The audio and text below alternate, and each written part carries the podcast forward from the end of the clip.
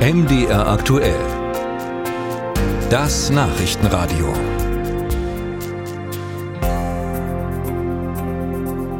Das Deutschland-Ticket ist ein Erfolg. Gerade in der Ferienzeit wurde es rege genutzt und eine Analyse hat gezeigt, dass mehr Personenverkehr auf die Schiene verlagert wurde.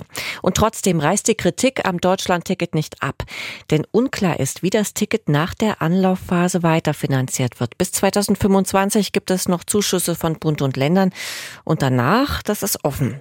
Den Verkehrsbetrieben gehen Millionen Euro an Einnahmen verloren, weil weniger reguläre Tickets gekauft werden.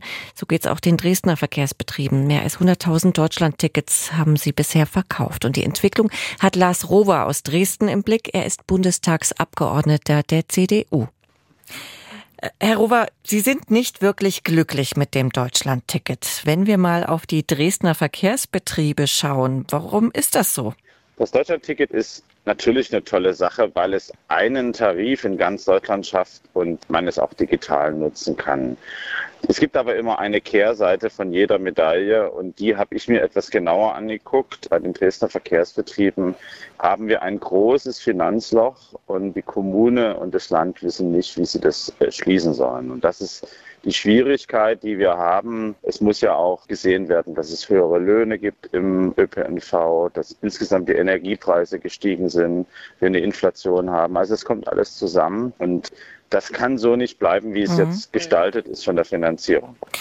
Sie haben ja bei einer Anfrage im Bundesverkehrsministerium erfahren, dass es Zuschüsse von 1,5 Milliarden Euro von Bund und Ländern gibt pro Jahr als Ausgleichszahlung für die Verkehrsbetriebe.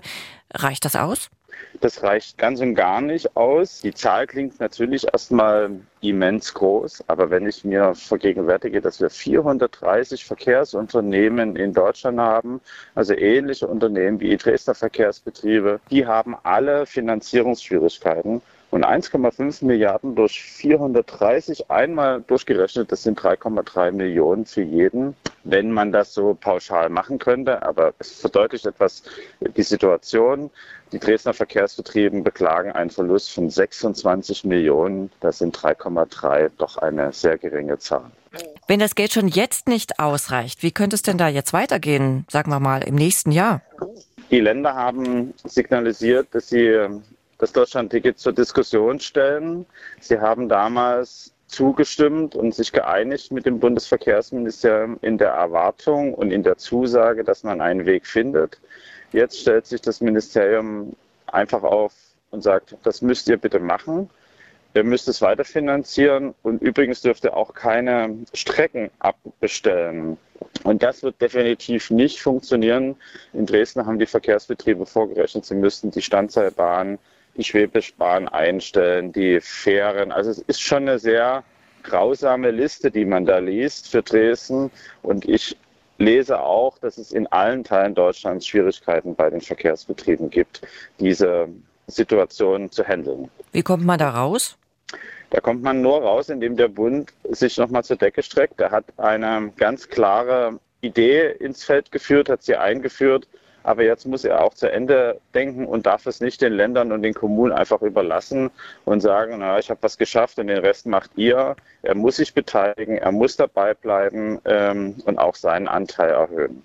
Und nach 2025, da ist ja die Finanzierung noch gar nicht geklärt, wie müsste es denn dann laufen, damit das 49-Euro-Ticket oder das Deutschland-Ticket weiter existieren kann? Das ist jetzt sehr weit geschaut, weil wir dann ja auch noch eine Bundestagswahl 2025 haben. Ich denke, wir sollten jetzt erstmal schauen, dass wir den Haushalt 2024 in den Griff bekommen und der Bund hier in eine andere Finanzierung oder Mitfinanzierung einsteigt. Das muss erstmal das kurzfristige Ziel sein, weil sonst geht ein interessantes ähm, und ich glaube auch einfaches Produkt für die Bürgerinnen und Bürger in unserem Land jetzt flöten.